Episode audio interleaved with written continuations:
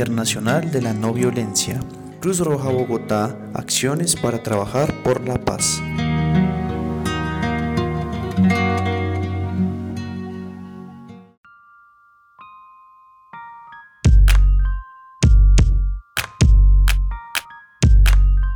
Mahatma Gandhi, líder de la Revolución Pacífica, dio a la India a su independencia y hoy en día es reconocido como uno de los pioneros de la filosofía de la paz global.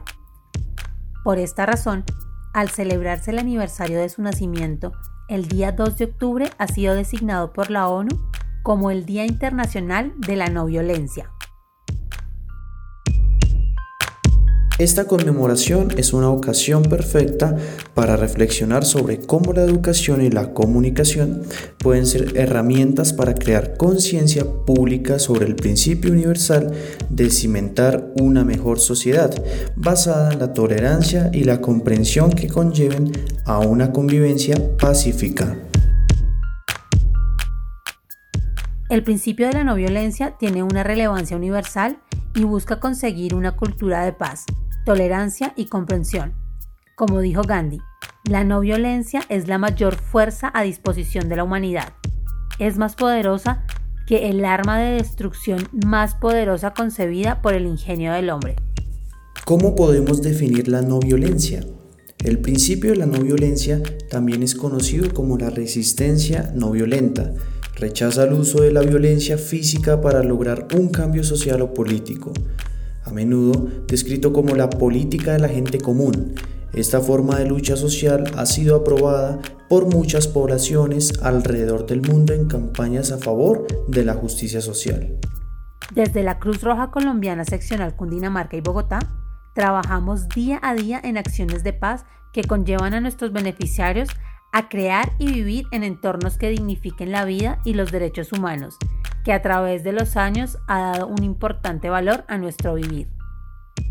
Nuestra institución ha participado en escenarios de construcción, fomentando y dando respuesta a la paz en la etapa de atención de inmediatez con acciones humanitarias para atender las necesidades básicas, el acompañamiento psicosocial de las víctimas y personas en proceso de reintegración.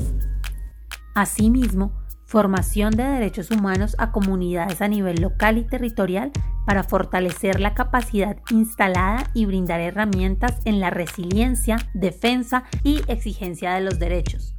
Ayuda humanitaria inmediata, medios de vida, acompañamiento psicosocial y construcción de espacios protectores para niños, niñas y adolescentes para formar sociedades resilientes, cooperativas y solidarias.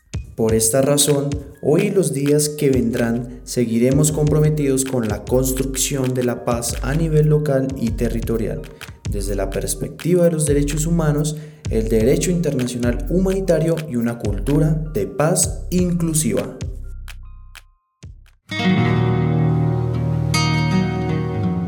Es importante que recordemos que la no violencia es una invitación a cambiar nuestra actitud. No supone simplemente la ausencia de acción, sino todo lo contrario. Es un compromiso de movernos hacia el cambio, más en este momento en el que todos los colombianos podemos hacerlo, pronunciarnos y votar sobre el futuro del proceso de paz en nuestro país y apostarle a un nuevo camino en el que haya una retribución para las víctimas del conflicto de tantos años y un mejor futuro en el que la no violencia sea una inspiración para una nueva sociedad.